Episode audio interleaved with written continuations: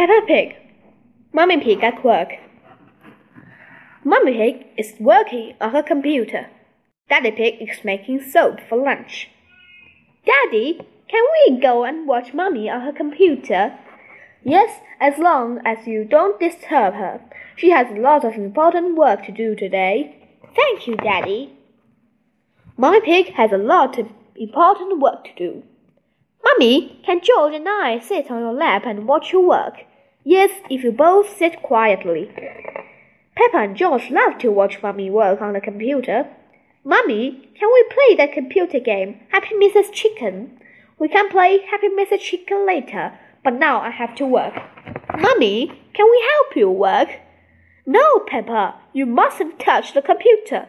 And George, you mustn't touch the computer either. Yes, George, you mustn't do this. Peppa, stop! Sorry, Mummy, I was just showing George what not to do. Oh dear, the computer is not named for to do that. Daddy Pig! Daddy Pig! What is it, Mummy Pig? Daddy Pig, can you mend the computer? Uh, I'll finish the lunch while you mend the computer. Uh, right you are, Mummy Pig, but I'm not very good with these things. Oh, thank you, Daddy Pig. Daddy Pig is going to mend the computer.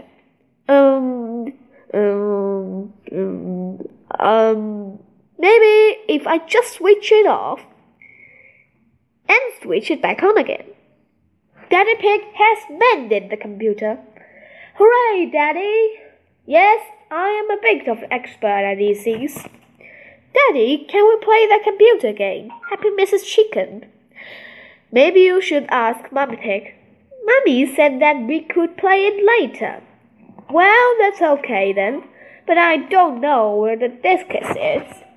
Yippee! Now it's my turn. Now it's my turn. What on earth is going on? Well, I see the computer is working again.